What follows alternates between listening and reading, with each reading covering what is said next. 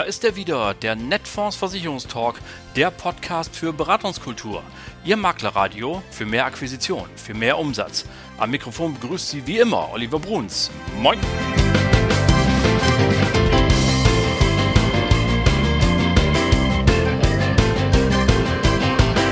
Ja, liebe Leute, moin zur heutigen Folge Ihres Lieblingspodcasts, dem Netfonds Versicherungstalk. Schön, dass Sie wieder dabei sind und heute mit einer ganz besonderen Ausgabe.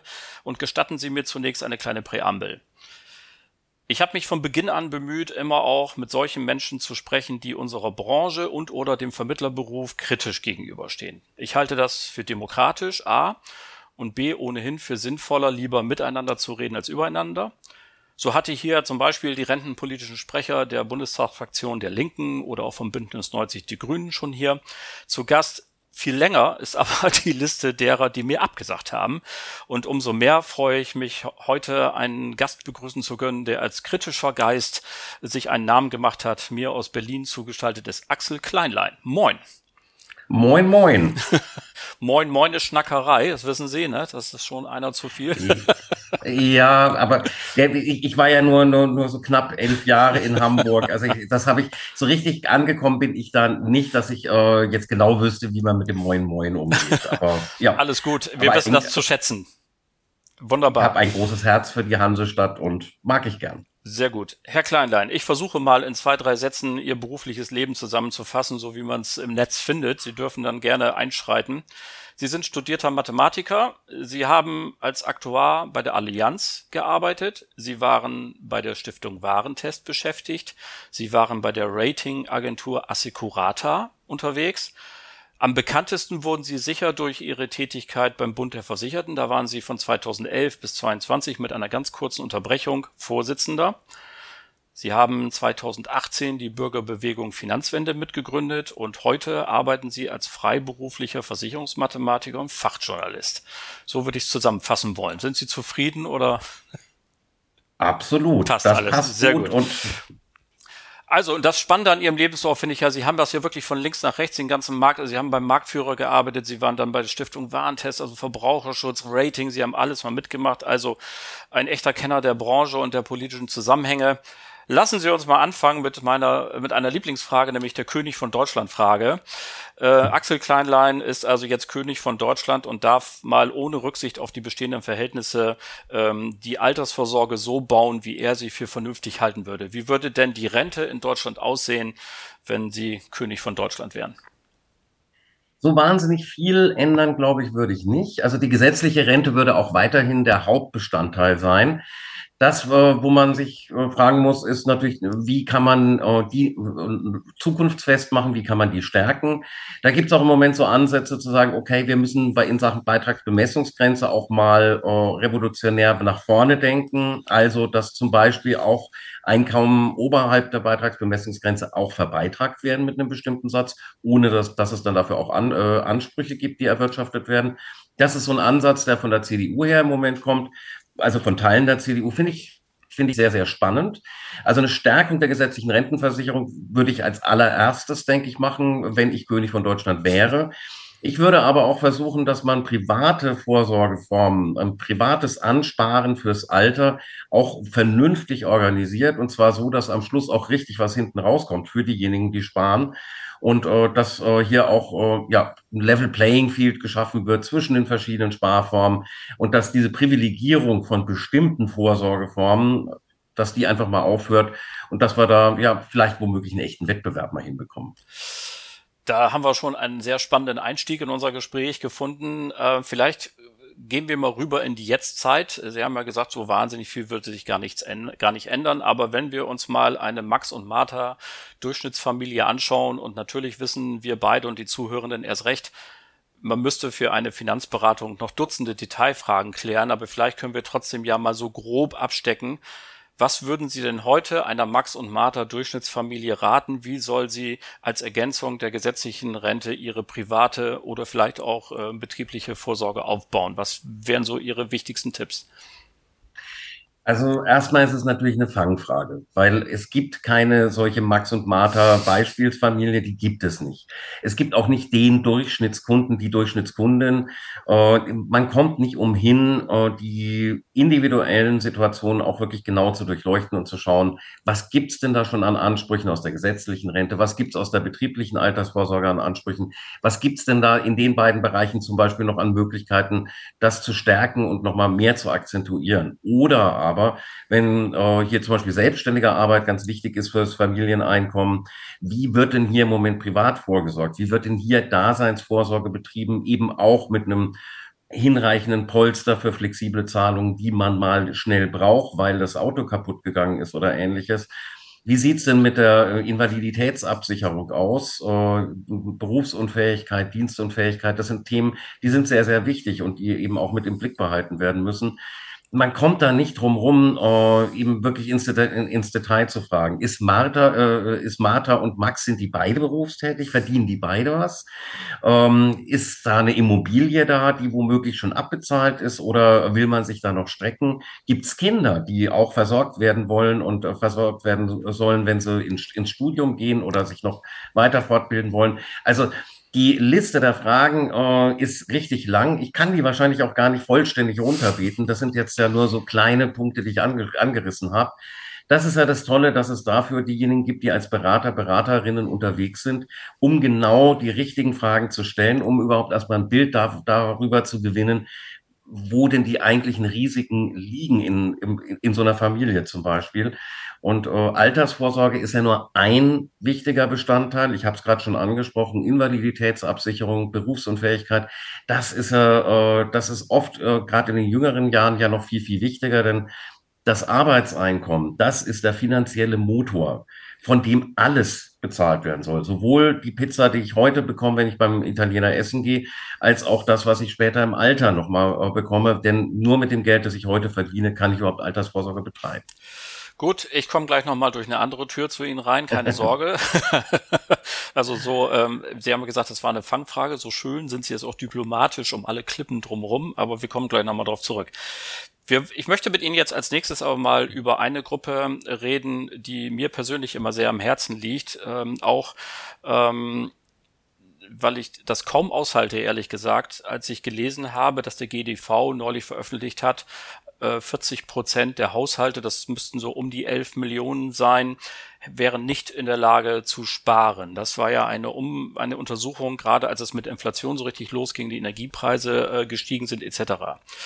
Und darunter sind ja nun nicht nur wahrscheinlich gibt es ja in unserem Land tatsächlich so ein paar, die versuchen sich durchzumogeln. Die sind eben da vielleicht auch drunter, aber darunter sind ja auch ganz viele, die wirklich jede Woche arbeiten gehen, für die wir neulich noch auf dem Balkon geklatscht haben und die eben 40, 50 Stunden die Woche machen etc.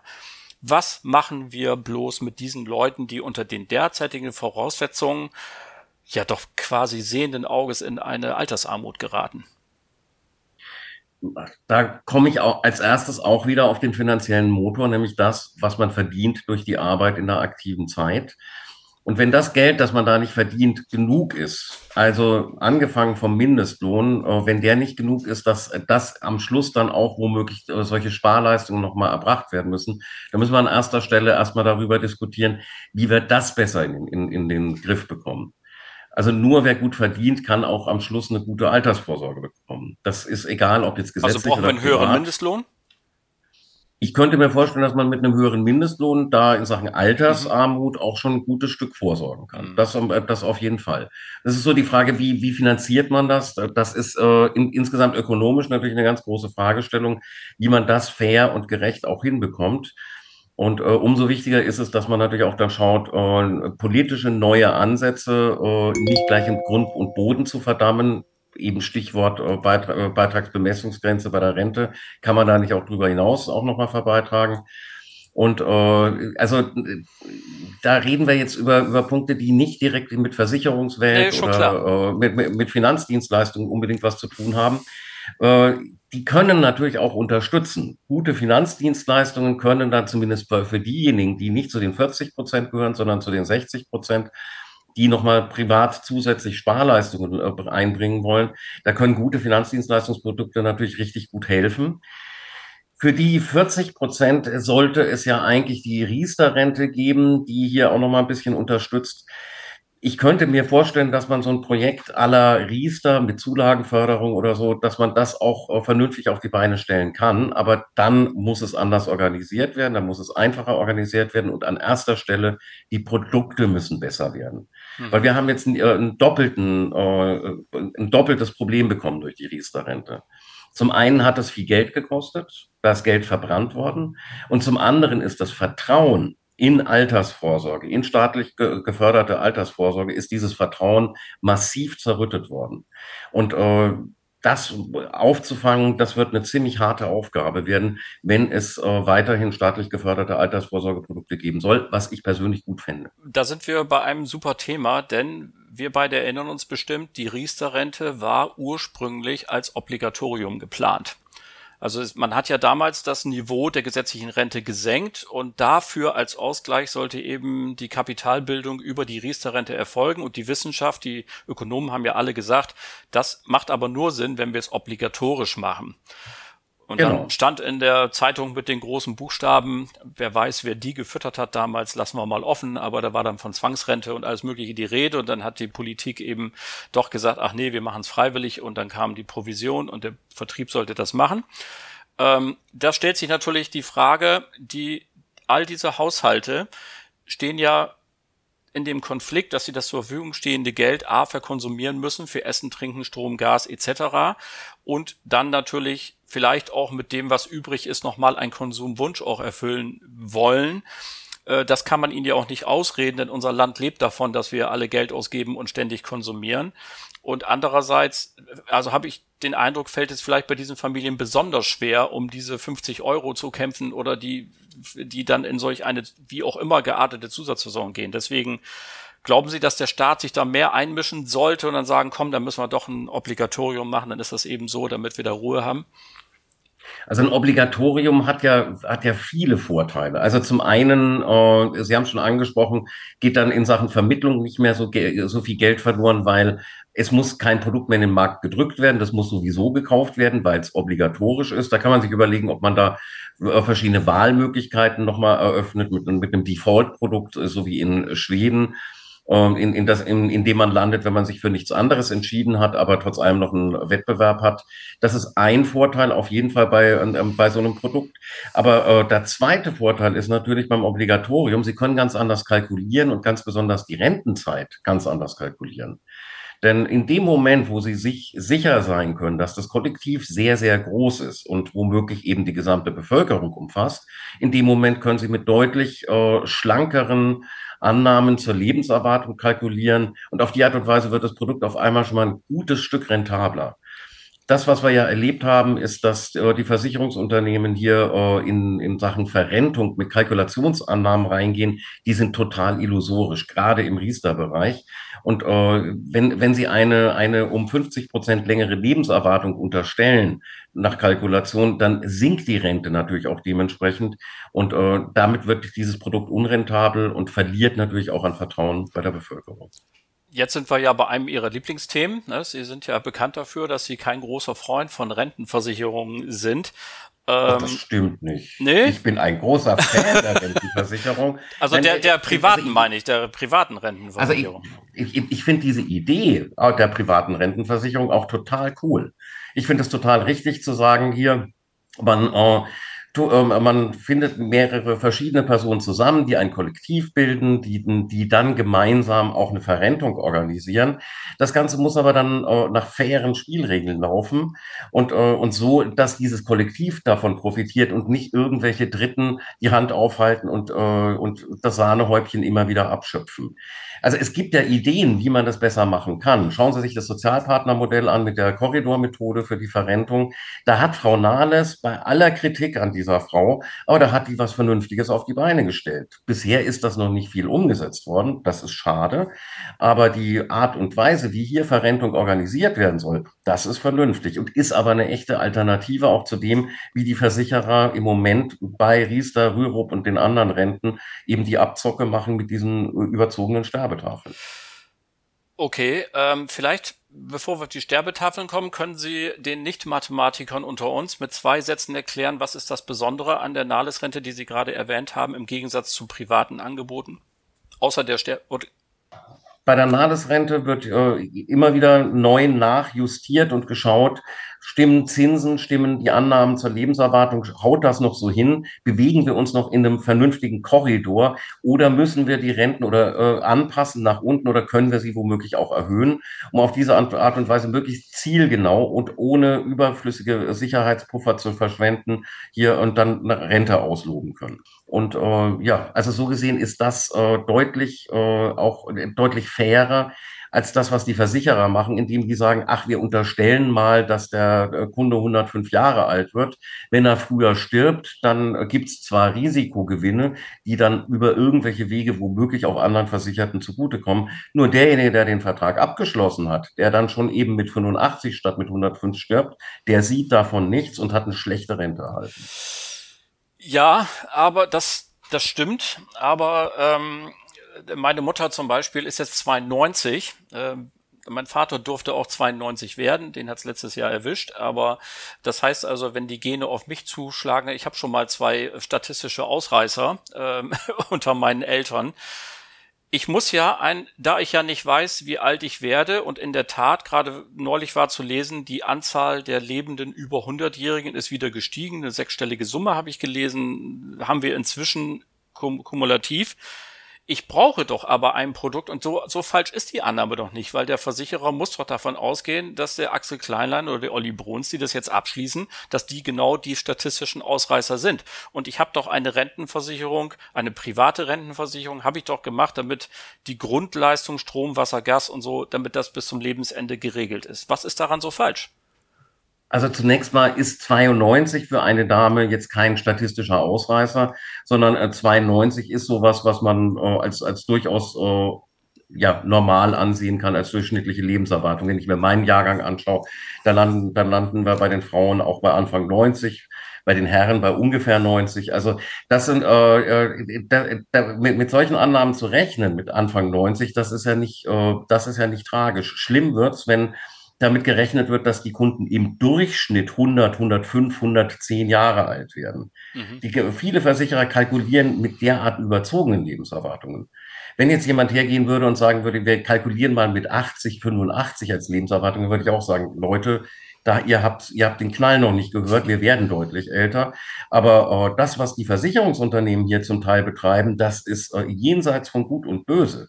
Schauen Sie sich einfach mal die äh, Prognosen des Statistischen Bundesamtes an, die äh, zum Teil eben auch mit höheren äh, Annahmen zur Verlängerung der Lebenserwartung durch medizinischen Fortschritt eben auch nochmal versehen sind, die sogenannte V2-Variante. Da landen Sie für jemanden, der, der heute 50 ist, äh, bei einer Lebenserwartung als Mann bei knapp 90 und die, die Frau dann bei 92, 93. Das sind schon ganz gewaltige Zahlen, erscheint uns sehr hoch, wird für uns, für uns aber der Normalfall sein. Wenn man mit solchen Lebenserwartungen rechnen und kalkulieren würde, dann würden aber die Renten deutlich besser ausfallen, als wenn jetzt 105, 110 unterstellt wird. Und das machen die Versicherer. Und sie sind noch, äh, noch nicht mal mehr offen und ehrlich damit, sondern sie sind hochgradig intransparent, indem sie den Kunden überhaupt keinen äh, Hinweis darauf geben, was denn tatsächlich ihnen unterstellt wird. Sind die fondgebundenen Produkte besser oder ist das egal, ob klassisch angesammelt wird oder fondgebunden? Aus Ihrer Sicht? Die meisten Produkte, die ich im fondgebundenen oder äh, hybriden Bereich gesehen habe, die haben, nach, äh, die haben Bedingungen, bei denen die Verrentung noch diffuser und noch nebliger dargestellt wird, als es bei den klassischen Produkten der Fall ist. Da kauft man die Katze im Sack. Denn meistens steht in den, in den Bedingungen drin, dass die Verrentung zu den dann zum Rentenbeginn üblichen Kalkulationsannahmen erfolgen würde. Also da, da gibt man dem Versicherer einen Freibrief, dass er mit dem Geld dann äh, machen kann, was er will. Denn äh, letztlich, zumindest bisher, ist es ja so, dass von Aufsichtsseite her so gut wie gar nicht drauf geguckt wird, äh, ob das fair ist, was gegenüber dem Kunden passiert Gott sei Dank haben wir ja jetzt mittlerweile die, äh, die Hoffnung, dass äh, über das Merkblatt der, äh, der, der BaFin hier sich was ändert, dass da dann auch ein bisschen mal auf die Qualität der Produkte geguckt wird. Und die neue Aufseherin hat hier eine wichtige Aufgabe, um das zu verfolgen Dann komme ich jetzt durch die Seitentür, wo Sie eben so schön drumrum geschifft sind. Also ich möchte gerne als Kunde mein ein Leben lang eine Gewissheit haben, dass eben meine Grundkosten ähm, gedeckt sind. Dafür habe ich den Grundschutz der gesetzlichen Rente und darüber hinaus möchte ich jetzt eben ein zweites Produkt haben, das ich privat anspare. Sie haben gerade gesagt, Rentenversicherungen sind nicht so das Pralle, weil sie äh, argumentieren, die Versicherer ähm, übervorteilen ein Stück weit die Kunden, weil sie denen zu schlechte Renditen geben. Was soll ich denn dann machen? Also äh, am, an erster Stelle darauf drängen, dass die Versicherer endlich vernünftige Angebote aussprechen. Da bin ich ja, ja aber äh, alleine ein bisschen, wenn ich jetzt alleiniger Kunde bin, kann ich ja bei der Allianz mal anrufen, da werde ich noch nicht mal durchgestellt, nehme ich an. Also stellvertretend für alle nicht, anderen. Äh, da, da, da werden sie nicht durchgestellt. Nein, also äh, aktuell sehe ich von den Angeboten der Versicherer keine vernünftigen Lösungen. Da sehe ich leider keine vernünftigen Lösungen, was nicht daran liegt, dass das äh, Prinzip der Versicherung per se äh, unfähig ist, sowas darzustellen, sondern es fehlt der Wille, hier entsprechend kostengünstige, gute Angebote im Moment auszuloben. Und da habe ich jetzt das ein ist, großes Problem. Entschuldigung, wenn ich da reingrätsche. Ich habe ja selber 20 Jahre auch vermittelt und ich kann Ihnen sagen, ich bin zu meinem Kunden dann hin und habe irgendwie gesagt, so, wir machen jetzt Altersvorsorge. Der hat gesagt, was weiß ich, will 300 Euro machen oder so. Und dann kommst du da an, hast irgendwie vier, fünf Produkte mit, weil du sagst, ja, wir müssen teilen. Es gibt überall Vorteile, man kauft sich aber auch Nachteile ein. Das ist am besten, wenn wir es alles ein bisschen strukturieren. Und dann habe ich, unabhängig übrigens von den wirtschaftlichen Möglichkeiten und vom Bildungsgrad, immer wieder in Augen geguckt, die gesagt haben, oh, ich hätte aber so gerne ein Produkt Pay and Forget, wo ich keinen mhm. Bock habe, irgendwas zu machen, ja das wurde mir jetzt letzte Woche nochmal so wunderbar bestätigt an ganz anderer Stelle, weil ähm, ich einige Key-Accounter angerufen habe von verschiedenen Gesellschaften, habe gefragt, hier bei euren fondgebundenen Versicherungen, wie oft wird denn eigentlich der Fonds gewechselt? Das kann man da ja mal umsonst machen. Und da haben die sich fast weggeschmissen vor Lachen, weil die gesagt haben, das macht so gut wie keiner. Meine Erfahrung auch als Kunde, die haben keinen Bock, sich damit zu beschäftigen. Also dann haben wir ja eigentlich so als Kunde bleibt mir nichts anderes übrig. Da muss ich halt eben, wenn ich zu bequem bin und keine Lust habe, mich mit zu beschäftigen, dann muss ich halt eben das, das Produkt nehmen, das nicht so gut ist und bezahle dann eben dafür. Also legitim ist es ja, ich kann das ja machen. Also ist ja nicht verboten also ich sage ja auch nicht, dass es, äh, dass es illegal wäre, was die Versicherungswirtschaft da betreibt mit diesen Einmalbeitragsrenten zum Beispiel. Äh, ich stehe weiterhin dazu, dass es legaler Betrug ist, aber legal ist es auf jeden Fall. Äh, natürlich nutzt die Versicherungswirtschaft den Willen, den, die so nach so einem Pay-and-Forget-Produkt auch aus, um genau diese Produkte aufzulegen, die eben teuer und äh, eher schlecht sind.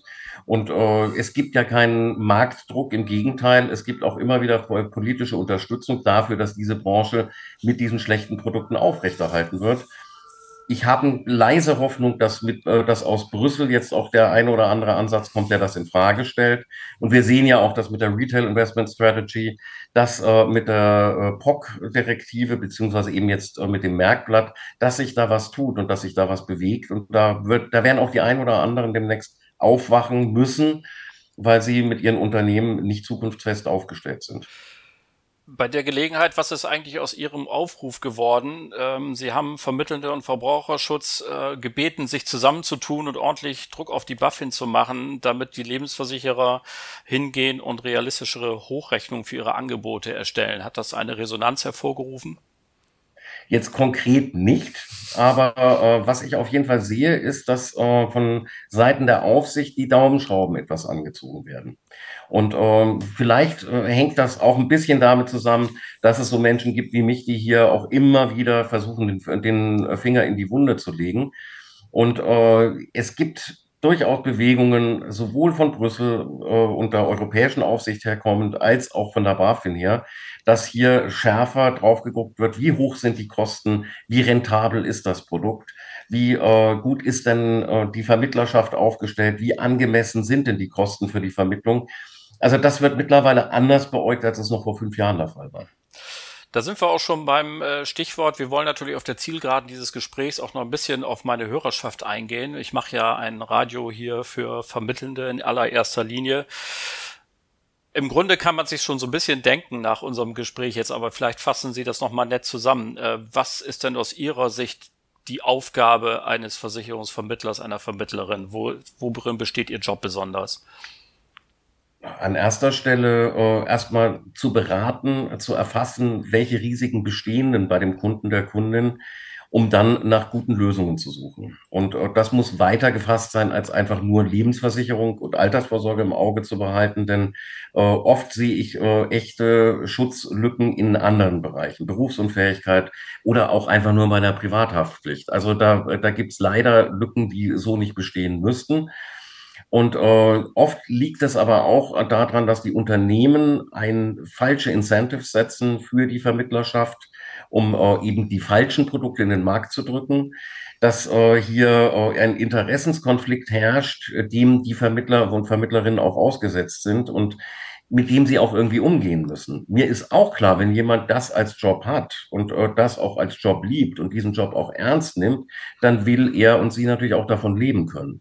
Und äh, die Voraussetzungen, die sind dabei nicht unbedingt immer gut. Und äh, die Versicherungsunternehmen, die äh, ja genauso auch Kosten einkassieren und äh, oft noch mal deutlich mehr, als es äh, die Vermittlerschaft tut, die äh, sonnen sich gerne darin, äh, den, den schwarzen Peter der, der Vermittlerschaft überzuhelfen gegenüber dem Verbraucherschutz und anderen und äh, so zu tun, als wären sie außen vor um diesen, äh, äh, diesen Interessenskonflikt zu produzieren, braucht es aber auch Versicherungsunternehmen, die diesen Interessenskonflikt auch massiv ausnutzen, um schlechte Produkte in den Markt zu bringen. Deswegen sehe ich da den schwarzen Peter eher bei den Unternehmen und äh, hoffe, dass hier durch die neuen Anstrengungen der Aufsicht das auch ein bisschen offenbarer wird. Der GDV ist ja noch nicht mal besonders vermittlerfreundlich. Also immer wenn aus Berlin eine Initiative kommt zu einem Altersvorsorgeprodukt, das auch digital ohne Beratung abgeschlossen werden kann, dann wehrt sich Herr Asmussen nicht dagegen und sagt irgendwie, nee, nee, so geht's aber nicht. Das ist dann, das sind immer die Vermittlerverbände, die da was zu sagen. Sind wir vielleicht ja, noch bei also, einem, ja? Ja, Bitte. Also da, da, da kann ich auch ehrlich gesagt Herrn Asmussen nicht richtig verstehen. Denn äh, also ich sehe schon, dass, äh, dass Beratung durch gute Vermittler kostet Geld. Ich gehöre auch nicht zu denen, die sagen, äh, Provisionsverbot war ich noch nie ein Fan von. Das, was ich immer sage, ist angemessene Provision, so wie es Herr Zilmer wollte. Herr Zilmer hat gesagt, ein Prozent das ist ein vernünftiger Zilmer-Satz, äh, mit dem sollte man auch leben können. Und äh, so gesehen bin ich sogar mittlerweile der stärkste Verfechter von August Zilmer. Und auch gegenüber der Versicherungsbranche, die sich versucht, von ihm abzusetzen und sein Lebenswerk insoweit madig zu machen, indem sie sich von seinen Zielen eigentlich verabschieden. Also ich bin schon der Meinung, Beratung muss auch, darf auch Geld kosten. Es darf auch Provisionen geben. Sie müssen aber in dem, in einem Maße sein, so dass sie angemessen sind. Und das ist im Moment nicht der Fall. Das wird sich ja ohnehin alles ein bisschen ändern. Ja, wir ähm, beobachten einen Vermittlermarkt, der immer weniger wird. Der, die, der berühmt-berüchtigte demografische Wandel. Ne? Professor Raffelhüschen freut sich ja jedes Mal ein Loch im Bauch, wenn die neuen Zahlen kommen. Sagt, siehste, ich hab's euch immer erzählt seit Jahrzehnten. Ähm, die Frage Ach, ist, also, die, die ja, Frage ist, also, äh, lassen wir das links liegen. Ich wollte auf was anderes hinaus. Die Frage ist einfach nur, vielleicht würde mich Ihr, Ihr Blick in die Zukunft etwas interessieren. Wie managen wir eigentlich in Zukunft diesen Weg Produkt zum Kunde. Die Vermittlerschaft wird immer weniger. Es gibt sehr, sehr wenige Junge auch. Ich glaube, es sind nur sechs, sieben Prozent unter 30. Äh, gleichzeitig wächst eine Generation heran, die quasi das Handy angewachsen hat am rechten äh, oder jeweils oder linken Hand, je nachdem. Vielleicht macht ja die Beratung demnächst einfach einen Bot, so ein Chatbot. Oder? Also wenn die Produkte so bleiben, wie sie sind, derart komplex und überbordend kompliziert, dann äh, wird das auch keine KI schaffen. Also äh, da braucht es dann auch schon Menschen, die Beratung machen. Und ich, ich glaube, äh, wir, wir werden auch weiterhin eine vernünftige Face-to-Face-Beratung dann auch genießen können und die, die ist notwendig. Das, was wir nicht brauchen, ist, dass zu viele überflüssige Produkte verkauft werden. Wenn Sie sich anschauen, wie viele von den Lebensversicherungsprodukten werden denn gekündigt? Mehr als die, weit mehr als die Hälfte aller Altersvorsorgeprodukte bei der Versicherung werden weit vor Rentenbeginn gekündigt. Ja. Das also in, in, in, von, von, dem, von dem Vertrag, der 40 Jahre läuft, wird bei, bei einem durchschnittlichen Storno ist, bleibt dann gerade mal ein Drittel überhaupt übrig bis zum Rentenbeginn. Von denen kündigen dann die meisten auch den Vertrag auf, holen sich das Geld als Kapitalauszahlung raus. Das heißt, äh, unterm Strich bleibt dann gerade mal so ein Prozentsatz in der, in der Größenordnung der FDP-WählerInnen, bleibt dann überhaupt übrig, die äh, mit einem äh, Versicherungsrentenprodukt dann auch in Rente gehen. Das heißt, unterm Strich, die meisten Produkte sind überhaupt nicht äh, kundengerecht. Die, die Kunden brauchen eigentlich nicht diese Art von Verträge. Deswegen lassen Sie uns doch einfach mal sagen, okay, wir konzentrieren uns darauf, wirklich passende Produkte zu verkaufen. Dann werden nicht mehr so viele verkauft, aber die, die verkauft werden, haben dann auch vernünftige Stornozahlen, die deutlich niedriger sind als die schlimmen Zahlen, die wir im Moment haben dann werden wir nicht mehr so viel äh, Vermittler brauchen. Aber wenn die dann auch, ein, auch vernünftige Produkte im Bauchladen haben und die dann auch verkaufen, dann ist das auch deutlich passgenauer. Wir haben im Moment so viel Reibungsverlust durch schlechte Produkte, die schlecht verkauft wurden. Äh, das, das, äh, das brauchen wir nicht und wir müssen nicht einen überflüssigen Vertrieb damit füttern, indem eben äh, falsche Produkte an Mann und an die Frau gebracht werden. Das ist doch ein gutes Schlusswort. Besser hätte ich es gar nicht formulieren können. Lieber Herr Kleinlein, ich habe Ihnen sehr herzlich zu danken für diese aufschlussreiche halbe Stunde, die Sie uns hier geschenkt haben. Vielen Dank und Grüße nach Berlin. Schöne Grüße nach Hamburg und gerne wieder. Tschüss.